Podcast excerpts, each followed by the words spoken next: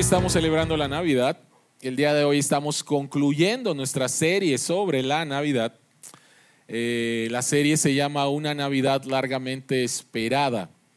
Y hemos estado hablando acerca de que este niño que nació en Belén es el verdadero profeta, es el verdadero rey, es el verdadero sacerdote. Y el día de hoy vamos a ver que Él es el Salvador largamente esperado el Salvador largamente esperado. Abran sus Biblias en Lucas capítulo 2, versículos 25 al 35. De todas maneras va a estar aquí en la pantalla. Lucas capítulo 2, 25 al 35. Esta es la palabra de Dios. Ahora bien, en Jerusalén había un hombre llamado Simeón, que era justo y devoto, y aguardaba con esperanza la redención de Israel el Espíritu Santo estaba con él y le había revelado que no moriría sin antes ver al Cristo del Señor. Movido por el Espíritu fue al templo. Cuando al niño Jesús lo llevaron sus padres para cumplir con la costumbre establecida por la ley. Simeón lo tomó en sus brazos y bendijo a Dios. Según tu palabra, soberano Señor, ya puedes despedir a tu siervo en paz, porque han visto mis ojos tu salvación, que has preparado para a la vista de todos los pueblos, luz que ilumina a las naciones y gloria de tu pueblo Israel. El padre y la madre del niño se quedaron maravillados por lo que se decía de él. Simeón les dio su bendición y le dijo a María, la madre de Jesús, este niño está destinado a causar la caída y el levantamiento de muchos en Israel y a crear mucha oposición, a fin de que se manifiesten las intenciones de muchos corazones. En cuanto a ti, una espada te atravesará el alma. Esta es la palabra de Dios. Oremos. En esta Navidad, Señor, queremos pedirte lo que pedimos cada domingo al abrir tu palabra. Abre nuestros ojos para ver las maravillas que hay en tu ley y que tu Espíritu Santo nos guíe a toda verdad, la verdad del Evangelio. Creamos en el Evangelio y seamos transformados por el Evangelio en el nombre de Jesús. En el nombre de Jesús, amén. Amén. ¿Qué tienes que ver antes de morir? ¿Qué tienes que ver antes de morir? ¿Alguna vez lo has pensado? Este es el tema de una película del 2007 que se llama en inglés The Bucket List. No sé si alguien de ustedes la vio. Los protagonistas son Morgan Freeman y este Jack Nicholson. Y ellos son dos enfermos terminales. Saben que van a morir muy pronto. Están en el hospital. Y en lugar de quedarse en el hospital y esperar hasta que mueran, ellos dicen, ¿sabes qué? Salgamos de aquí y vamos a ver y vamos a hacer lo que deseamos, lo que no hemos visto, lo que no hemos vivido. ¿Qué tienes que ver antes de morir? ¿Qué tienes que hacer antes de morir? Para que puedas decir, ya, listo, ya lo vi todo, ya lo hice todo, listo. ¿Saben? Dentro de nosotros hay, hay un temor que a veces no identificamos de que posiblemente no estoy viviendo, me estoy perdiendo de algunas cosas y necesito hacer estas cosas, necesito ver estas cosas antes de que me muera. Y esto causa temor en algunas personas. Y las redes sociales no ayudan absolutamente en nada. ¿Por qué? ¿Qué es lo que ponemos en las redes sociales? ¿Qué fue lo que pusimos ayer en nuestras redes sociales? ¿No? Pusimos la cena, Pusimos cómo estábamos vestidos al lado del árbol o el pesebre, ¿sí? Y posiblemente algunas personas que están fuera de la ciudad pusieron fotos de la playa o de la ciudad que están visitando. Y las redes sociales no ayudan porque posiblemente al ver la buena vida de otras personas, tú digas, mi vida es muy aburrida. Mi vida es muy aburrida y en comparación con lo que veo, creo que estoy mal y necesito hacer o ver algo antes de que me muera. De hecho, el temor a perderte algo es algo que los psicólogos han identificado y es una enfermedad que se llama FOMO por sus siglas en inglés. Fear of missing out, miedo a perderte de algo. Y los psicólogos dicen que FOMO significa la ansiedad que ciertas personas experimentan en las redes sociales porque se están perdiendo de información o de algún evento que es trascendental para sus vidas. Es increíble, yo, no lo sabía hasta eh, esta semana que estuve leyendo acerca de esto. FOMO, miedo a perderte algo a través de las redes sociales, información, información, información, eventos, me estoy perdiendo de algo y causa ansiedad en tu vida. En este pasaje tenemos a un hombre al final de su vida, pero no está experimentando FOMO. Lo que está experimentando es un contentamiento sin precedentes. Lo que él está experimentando es un profundo contentamiento porque ahora sí lo ha visto todo. Es lo que dice. Vean por favor lo que dice el versículo. Vean por favor lo que dice el versículo 29. Según tu palabra, soberano Señor, ya puedes despedir a tu siervo en paz porque han visto mis ojos tu salvación. Ya lo he visto todo. Así que vuelvo a preguntarte, ¿qué necesitas ver antes de morirte? ¿Qué necesitas ver antes de morirte? Y no te voy a dar una lista de cosas por hacer. De hecho, había un programa en la BBC ah, de Londres que era un, un, programa de televisión, 50 cosas que necesitas ver antes de morir. Y te ponían cosas espectaculares, ¿no? Yo no te voy a dar 50 cosas, solamente dos cosas. Si alguien necesita el bosquejo de este, de este mensaje, está en la parte de atrás o puedes verlo en nuestras redes sociales. Dos cosas que necesitas ver antes de morir. La primera de ellas es la condición de tu corazón. Y la segunda, la belleza de tu Salvador. Dos cosas. La condición de tu corazón y la belleza de tu Salvador. Así que vayamos a la número uno. ¿Qué debes ver antes de morir? Número uno, la condición de tu corazón. La condición de tu corazón. Encontramos a este hombre, Simeón, y se nos dice que él era justo, que él era devoto y que aguardaba con esperanza la redención de Israel. Entonces encontramos a este hombre que ha estado esperando por la Navidad por, todo, por toda su vida. Este hombre ha estado esperando a Jesús toda su vida. Ha estado esperando el cumplimiento de la promesa de Dios de la llegada del Mesías, porque el Mesías va a venir a arreglarlo todo. Este hombre sí que estaba esperando la Navidad largamente esperada. El Espíritu Santo le había revelado que iba a poder ver al Mesías antes de morir. Y el Espíritu Santo le dice, ve al templo. Y en el templo le revela que ahí está una pareja con un niño en sus brazos. Y esta pareja es José y María. Y este hombre se acerca a ellos, toma al niño en sus brazos y empieza a decir cosas que José y María se quedan asombrados de las palabras a través de Simeón. ¿Qué es lo que Simeón está diciendo de este niño? Vean por favor el versículo 34.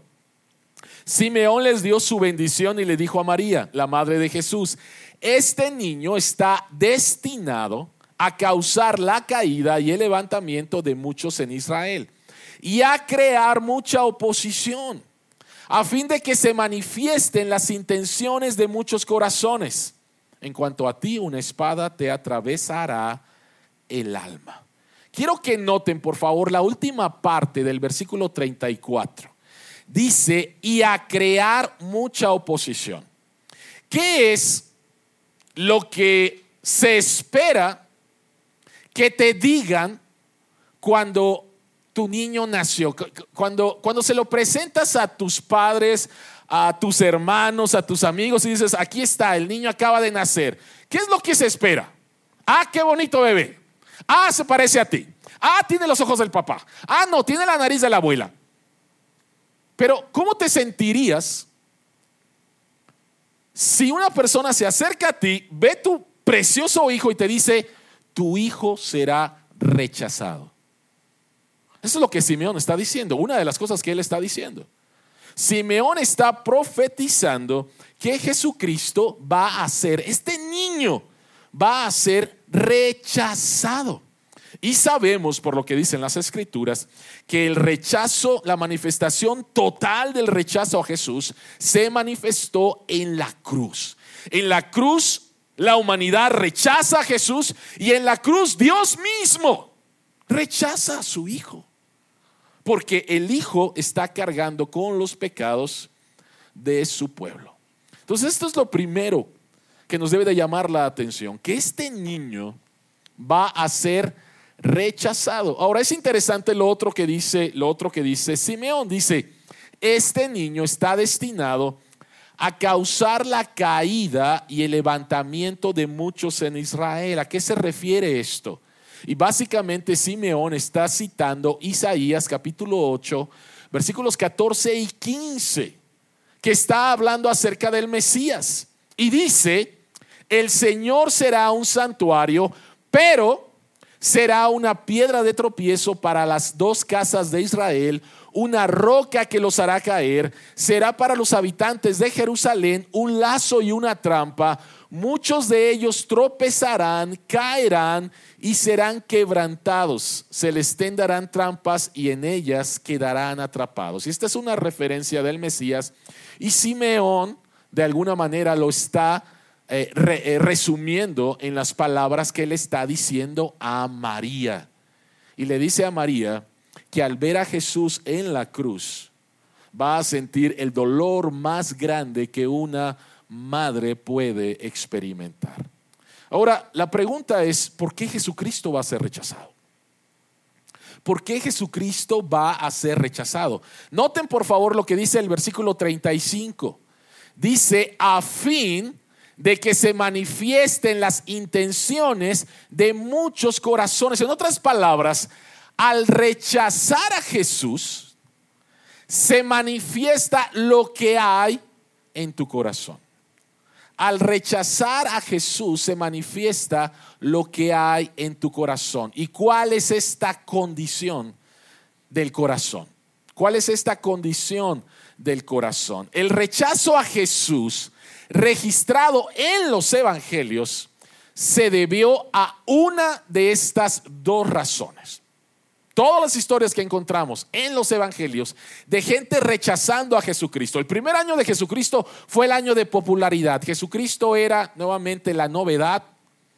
Y si estuviéramos el día de hoy, Jesucristo, su página, todas las redes sociales de Jesucristo estarían con puros likes, ¿no?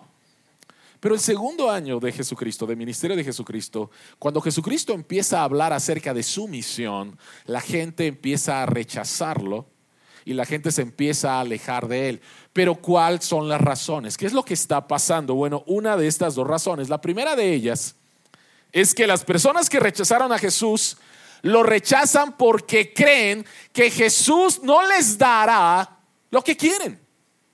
Yo pensaba que tú venías a Ah, no vienes, me alejo de ti. Y esta es la razón por la cual Israel rechazó a Jesús. Esta es la razón por la cual el domingo de Ramos la gente está diciendo, Osana al que viene en el nombre del Señor, recibieron a Jesucristo como el Mesías y ellos creían que el Mesías era un tipo de líder político y militar que iba a venir, iba a sacar a los romanos de Palestina y nuevamente elevar a Israel ¿Y qué pasó? Jesucristo entra a Jerusalén y se, regresa en la noche. No pasó absolutamente nada. El clímax de todo el pueblo diciendo sana y gritando. Y de repente un anticlímax.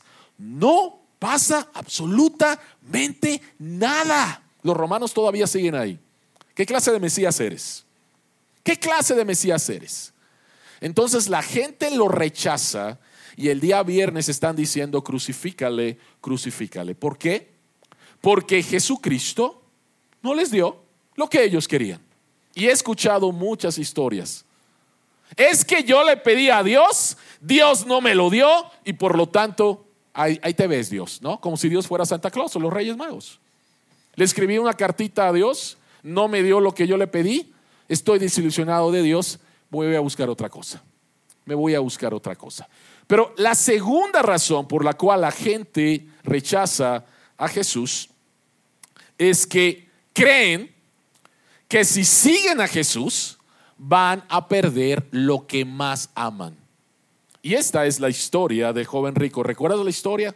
Estaba Jesucristo ministrando y de repente un joven rico se le presenta y, así con muchas ansias, ¿qué debo de hacer para obtener la vida eterna? ¿No? Y Jesucristo le dice los mandamientos.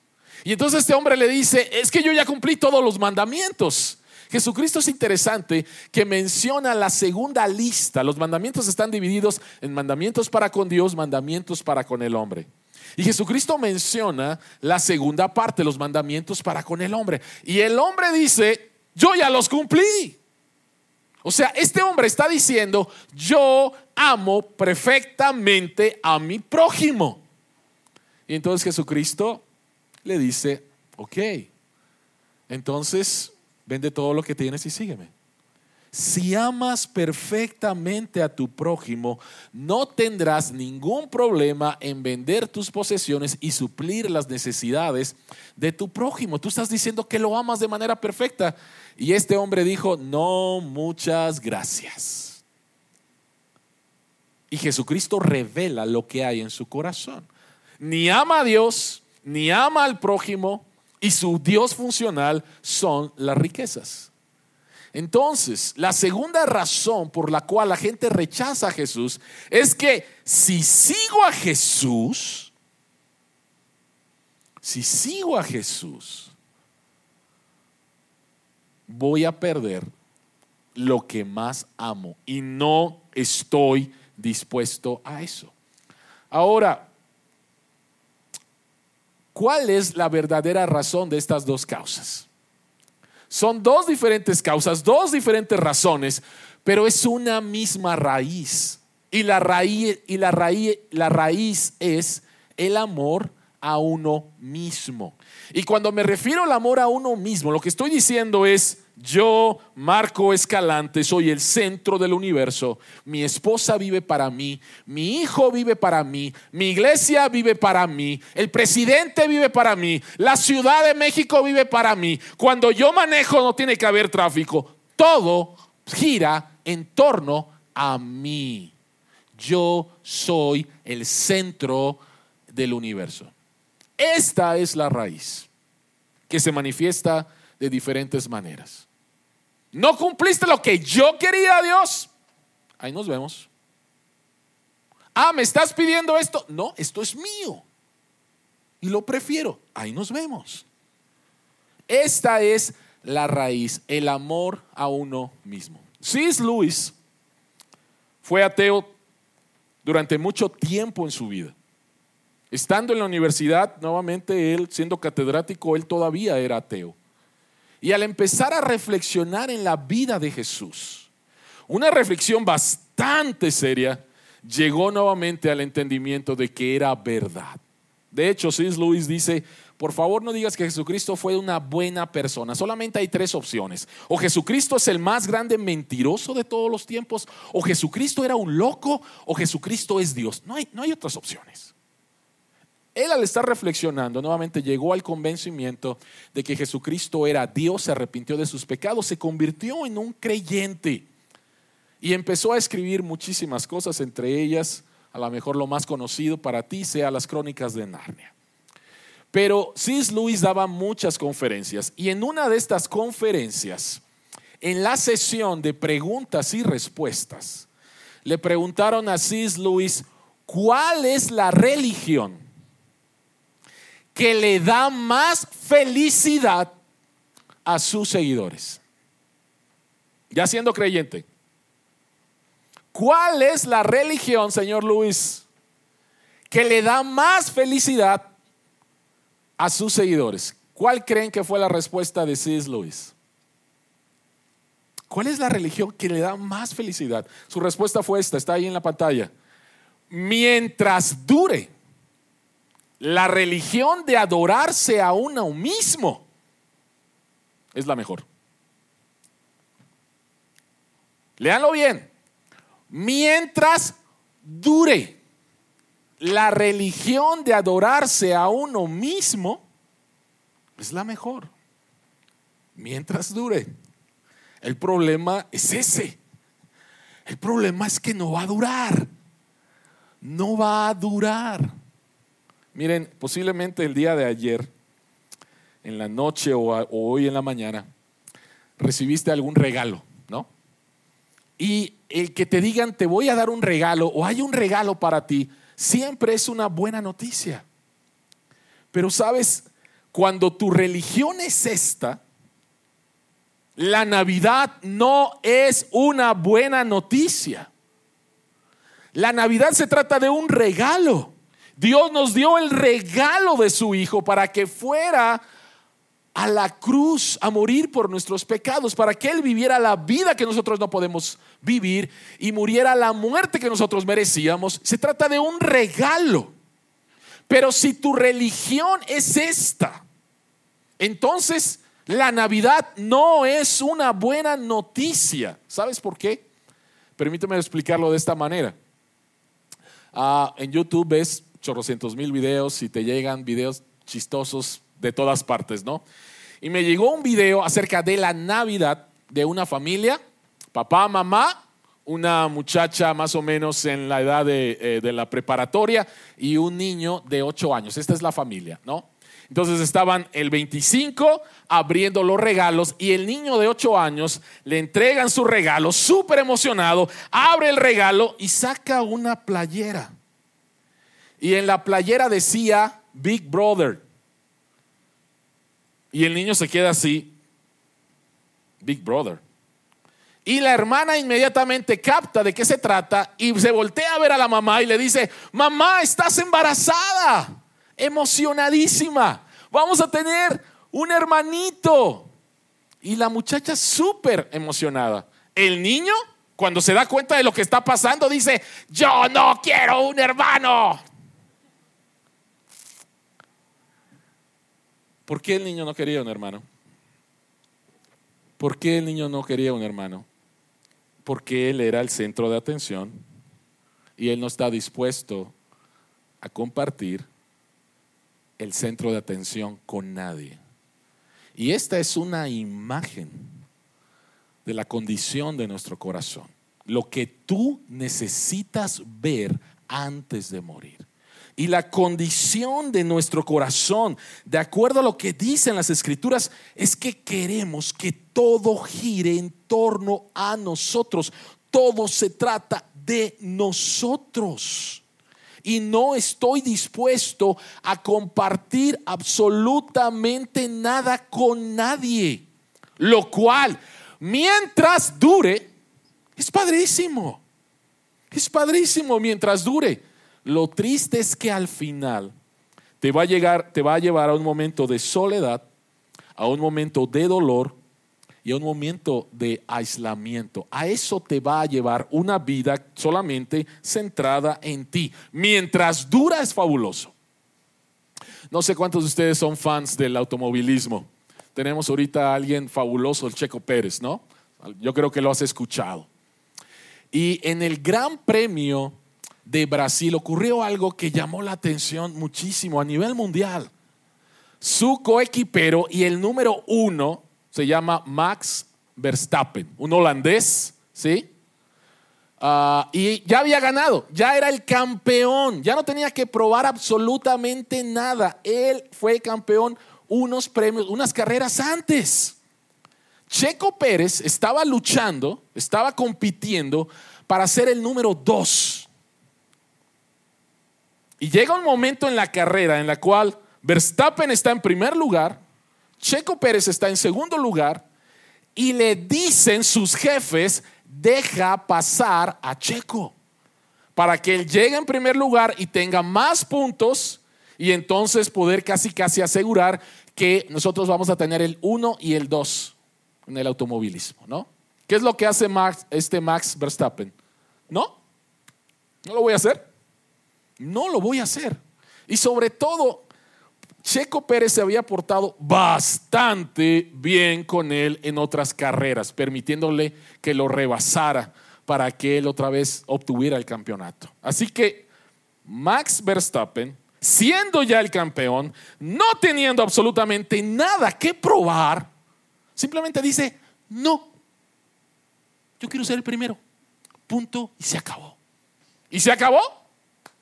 Y Checo Pérez al final es el, piloto que quedó en tercer lugar, ¿no? Pero aquí lo que podemos ver es otra vez, yo ya lo logré todo, pero no me importa, quiero seguir teniendo todo. Quiero seguir teniendo todo. Iglesia, hemos compartido muchas historias y quisiera más rápidamente mencionar dos muy rápidas. Hace algún tiempo mencioné la historia de un artículo en el New York Times que se llama For the Love of the Money, por amor al dinero. Y es la historia de un hombre que era corredor de bolsa en Wall Street y que él empieza su artículo diciendo, acabo de recibir mi bono de Navidad de 3.6 millones de dólares y estoy enojado. Estoy enojado porque quiero más. Tengo 30 años, tengo absolutamente todo, pero quiero más. Y dice, lo que descubrí es la adicción de mi corazón al dinero lo cual me está llevando a esto, a esto, a esto. Es como cualquier adicción. Y este hombre tiene nuevamente una revelación diciendo, y no es creyente, diciendo, no, es que este no es el camino. El dinero no puede ser el camino. Y transformó completamente su vida.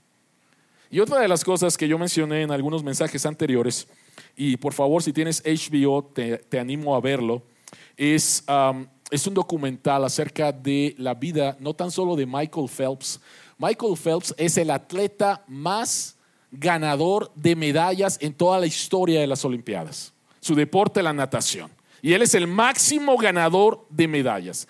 Este documental es acerca de su vida y de otros atletas olímpicos. Y el documental se llama El peso del oro. El peso del oro. Y ellos te platican acerca de todo lo que sacrificaron para poder llegar a ser el número uno y después de llegar a ser el número uno, la depresión en la cual entraron. Y dices, ¿cómo es posible? O sea, ¿cómo es posible que después de ser el número uno, estuviste pensando seriamente, hablando de Michael Phelps, en el suicidio? O sea, ¿qué, qué está pasando ahí? Jesucristo lo dijo bastante claro, ¿de qué le sirve al hombre ganar todo el mundo si se pierde su alma? ¿Qué es lo primero que, es? ¿Qué es lo que tienes que ver antes de morir? Lo primero que tienes que ver antes de morir es la condición de tu corazón.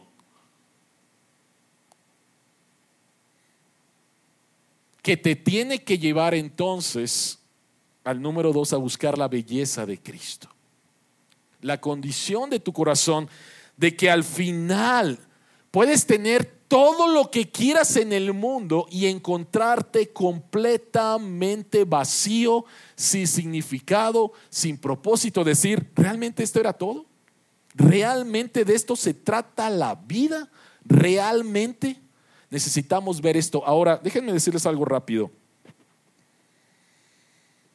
El saber cómo está la condición de nuestro corazón no es de la noche a la mañana.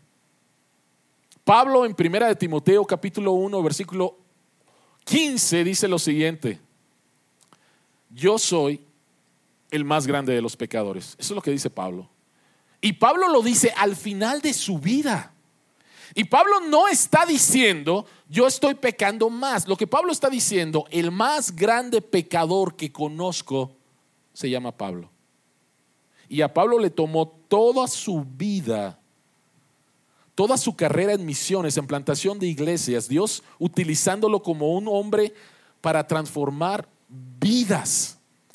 Y lo interesante es que Pablo termina diciendo, yo soy el más grande de los pecadores, yo soy el número uno. El pecador más grande que conozco soy yo. Yo puedo ver mi corazón y puedo ver que soy un pecador. Ahora, si te quedas ahí, es horrible. Es horrible. En un estado de depresión es horrible. Lo bueno es que no te, no te puedes quedar ahí. ¿Qué necesitas ver antes de morir? Número uno, ver la condición de tu corazón, la cual no son buenas noticias. Pero las buenas noticias, y esta es la Navidad, es que necesitas ver la belleza de Jesús. Necesitas ver la belleza de tu Salvador. Simeón conocía la condición real de Israel cuando Jesús nació. Simeón era un hombre que conocía a Dios, no era sacerdote, era un hombre común y corriente, pero conocía a Dios y conocía el Estado de Israel. Conocía a Dios y sabía que Dios le había prometido que va a venir el Mesías, que va a arreglarlo todo. Pero también conocía la condición de Israel, no se podía engañar. ¿Cuál era la condición de Israel? Este desastre. Número uno, tenemos un rey que no es judío, que se llama Herodes, que está loco, que mató a tres, cuatro de sus hijos, que después mandó a matar a todos estos niños por temor al, al rey de Israel. Número dos, han pasado 400 años y no hemos escuchado la voz de Dios a través de un profeta. No se ha levantado un hombre que diga, así ha dicho Dios. Han pasado 400 años. ¿Dónde está Dios? Número tres, somos una nación ocupada. Estamos bajo el dominio de Roma. Número cuatro, la adoración al único Dios verdadero se ha convertido en una adoración fría, seca, sin sentido. Esta es la realidad de Israel. Simeón la conoce, pero Simeón, Simeón conoció algo más. Simeón también sabía que Dios cumpliría su promesa de enviar al Mesías para arreglarlo todo. Y entonces encontramos a Simeón en un estado de contentamiento, en un estado de satisfacción. Y la pregunta es ¿por qué? Ahí está Simeón, en medio del caos en el cual vive, pero él está satisfecho y se siente completo. Y la pregunta es ¿por qué? Número uno, Simeón dice, según tu palabra, soberano Señor, ya puedes despedir a tu siervo en paz. Simeón sabe que Dios es soberano. No sabes, o, yo espero que sí sepas, pero si no sabes, entonces no sabes la paz que trae a tu vida el saber que tu Padre Celestial es soberano. Que no hay absolutamente nada que pase en este mundo que se escape de su soberanía. Y que aún los eventos de maldad Dios los puede utilizar para buenos propósitos. Y el más grande hecho histórico de maldad que se ha vivido es la muerte de Jesús. El único ser humano que no ha cometido ningún pecado, ninguna injusticia, fue llevado a la cruz. Y a través de esa muerte injusta es que Dios trae salvación a nosotros. Él es soberano, el centro del universo verdaderamente es Él y Él es mi Padre. Por lo tanto, las cosas que pasan a mi alrededor están bajo su perfecto control. Y esto debe de traer paz en medio de las situaciones difíciles de tu vida. En segundo lugar, Simeón dice, ya puedes despedir a tu siervo en paz. Simeón se ve a sí mismo no como el centro del universo. El centro del universo es Dios soberano. Simeón se ve a sí mismo como un siervo. El mundo no gira en torno a mí.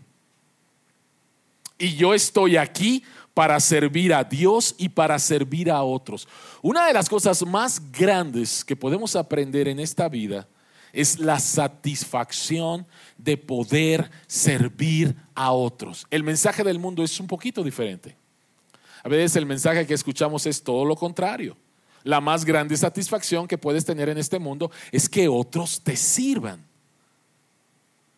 Pero lo que encontramos en las escrituras es que el segundo mandamiento es amar a nuestro prójimo como a nosotros mismos. La Biblia asume que nos amamos a nosotros mismos y de esa misma manera en la cual te amas a ti mismo, debes de amar a los otros. El saber que tu Dios, que tu Padre Celestial te ama con un amor perfecto y que no puede cambiar porque depende de lo que Jesucristo hizo a tu favor, eso te da una grande libertad para poder amar y servir a otros porque tu amor está completamente seguro. Simeón dice, yo soy un siervo. El mundo no gira en torno a mí, gira en torno al único Dios soberano que es mi Padre. En tercer lugar, Simeón dice, porque han visto mis ojos tu salvación. Lo tercero que Simeón dice, y por lo cual él está satisfecho y está en un estado de contentamiento aún en medio de las tragedias que está viviendo su país, su ciudad, es que he experimentado la salvación. Dios me dijo, antes de que mueras vas a poder ver al Mesías y lo estoy viendo. La salvación no es un libro para que mejores tu conducta. La salvación no se trata de una transacción entre tú y Dios. La salvación se trata de una persona. Esta persona es Jesucristo. La salvación se trata de entrar en una relación con esta persona que te amó tanto, que se hizo como uno de nosotros, que vivió una vida perfecta de obediencia por amor a Dios y que va a la cruz a morir por tus pecados. De esto se trata la salvación. Estamos hablando de una persona. No estamos hablando de una religión. Y se trata de experimentar la salvación. No tan solo de saberlo. Se trata de experimentarlo. Y aquí tenemos a Simeón teniendo en sus brazos la salvación en persona. Y Simeón dice, Versículo 32. Luz que ilumina a las naciones, los gentiles, los que no eran judíos viviendo en tinieblas, y gloria de tu pueblo Israel. Y es muy interesante la palabra aquí, gloria. Cuando la gloria personal de Dios se manifestaba a su pueblo Israel, especialmente eh, durante esos 40 años en el desierto a través de la columna de nube, la columna de fuego, se le llama a esta gloria, la presencia de Dios, la Shekinah de Dios. La Shekinah de Dios, la gloria de Dios manifestada visiblemente entre su pueblo. Y Simeón dice, aquí, en mis brazos, tengo la manifestación de la gloria de la Shekinah de Dios hecha carne. Este, este bebé, este bebé es la manifestación de la gloria de Dios. Ve, una de las cosas al ver, al ver, al ver a los bebés, Eduardo está cargando a su bebé allá atrás, ¿sí? Y, y, tener a un bebé y lo empiezas a ver y ves sus manitas tan preciosas, pero esas manitas preciosas que vio Simeón se convirtieron en unas manos de un hombre que fueron clavadas a una cruz, se convirtieron en las manos por las cuales la sangre del Hijo de Dios fue derramada por nosotros. Y el día de hoy Jesucristo a tener un cuerpo glorificado sigue teniendo es, las, sus mismas manos, sigue teniendo las marcas de la cruz, las marcas de la crucifixión, sigue teniendo las marcas en sus manos que nos dice, te amo, verdaderamente te amo. Esta es la razón por la cual Simeón está contento y satisfecho aún en medio de las situaciones difíciles de su vida. ¿Por qué Simeón está satisfecho y contento? Simeón está satisfecho y contento de ver todo lo que tenía que ver antes de morir, porque él era pequeño y Cristo era grande. Si pueden, si pueden voltear a ver a Eduardo, Eduardo está parado y está cargando a Diego. Diego es pequeño, Eduardo es grande. La ironía de este pasaje es que Simeón está cargando a Cristo, pero Simeón es el pequeño. Y Cristo es el grande.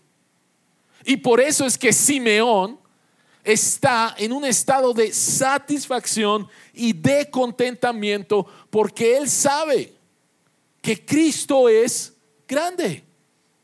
Cristo es grande. Jesucristo dijo, porque el que quiera salvar su vida, la perderá, pero el que pierda su vida por mi causa, la encontrará. ¿Qué significa estos versículos? Porque el que quiera salvar su vida, significa otra vez, mi vida, soy el centro del universo y todo mundo existe para mí. Cuando tu vida es funcionalmente vivida, siendo tú el centro de todo, el gozo y el contentamiento sufrirán. Rápidamente un ejemplo. Te crees la octava maravilla en tu trabajo y posiblemente lo eres. Eres muy bueno en tu trabajo. Pero de repente aparece la novena maravilla. ¿Sí? Alguien mejor que tú. ¿Te alegras de que haya una persona mejor que tú? Dices, qué bueno que llegó esta persona y voy a poder aprender más de esta persona. Voy a hacer equipo con esta persona. Tristemente no es así. Tristemente empezamos a tener celos de esta persona. Empezamos a tener miedo de que posiblemente mi puesto en el trabajo se tambalee porque llegó alguien mejor que yo. ¿Sí? Y cuando nosotros somos el centro del universo, Solamente hay dos formas de ver a las personas. O me sirves o me estorbas. Si me sirves en mis propósitos, bienvenido. Si me estorbas en mis propósitos, hazte a un lado o yo te voy a hacer a un lado. El que quiera salvar su vida, Jesucristo dice que lo vas a perder. Lo vas a perder. Al final lo vas a perder. Por eso C.S. Lewis dijo, mientras dure. Pero la segunda parte, Jesucristo dice, pero el que pierda su vida por mi causa, sé que soy un siervo y sé que tú me has dado talentos, posesiones, muchísimas cosas para servir a otros y aún a costa de mí, aún a costa mía. Jesucristo dice, la encontrará. Cuando Cristo es grande y tú pequeño, es donde encuentras verdadero contentamiento. Jesucristo es el Salvador que estábamos esperando. Jesucristo es quien ya empezó a transformar todas las cosas a su propósito original. Él es grande, yo soy pequeño. Y C.S. Lewis escribe también lo siguiente, hablando acerca de la Navidad. Hubo una vez en el mundo un pesebre y en ese pesebre algo más grande que el mundo. El Hijo de Dios, el Creador de los cielos y la tierra, vino vino por mí porque estaba perdido. Vino por mí porque estaba perdido. Nuevamente, vivió la vida que yo no podía vivir. Murió la muerte que yo merecía para que pudiera conocerle a Él, conocer al Padre y verdaderamente disfrutar de lo que Dios quiere de mi vida. ¿Qué es lo que necesitas ver antes de morir? ¿Qué es lo que necesitas ver antes de morir? ¿Qué, ¿Qué es el FOMO en tu vida? ¿Qué es lo que necesitas ver antes de morir? Déjame decirte que el miedo más grande que deberías de tener antes de morir es no conocer a Cristo. Ese debería ser el miedo más grande en tu vida, el no conocer a Cristo. O el saber de Cristo, el haber estado en la iglesia, el haber escuchado el Evangelio y rechazarlo porque crees que te va a quitar lo que más amas o porque crees que no te va a dar lo que tú quieres. Él ya lo dio todo, iglesia. Y este es el mensaje de la Navidad. Jesucristo es el Salvador que estábamos esperando. Amén. Señor que estás en los cielos, gracias. Gracias por tu palabra. Gracias por la Navidad. Gracias por buscarnos. Gracias por hacerte como uno de nosotros. Gracias por tomar nuestro lugar en la cruz. Gracias por el regalo de tu Espíritu Santo. Gracias por el regalo de la vida eterna. Gracias, Señor, por el perdón de nuestros pecados. Gracias que un día te veremos cara a cara. Gracias, Señor, por la vida, por el propósito, por el significado que encontramos, Señor, al conocerte. Gracias. Padre que estás en los cielos, permite que sigamos disfrutando el día de hoy de la razón de la Navidad. En el nombre de Jesús oramos. Amén. Amén.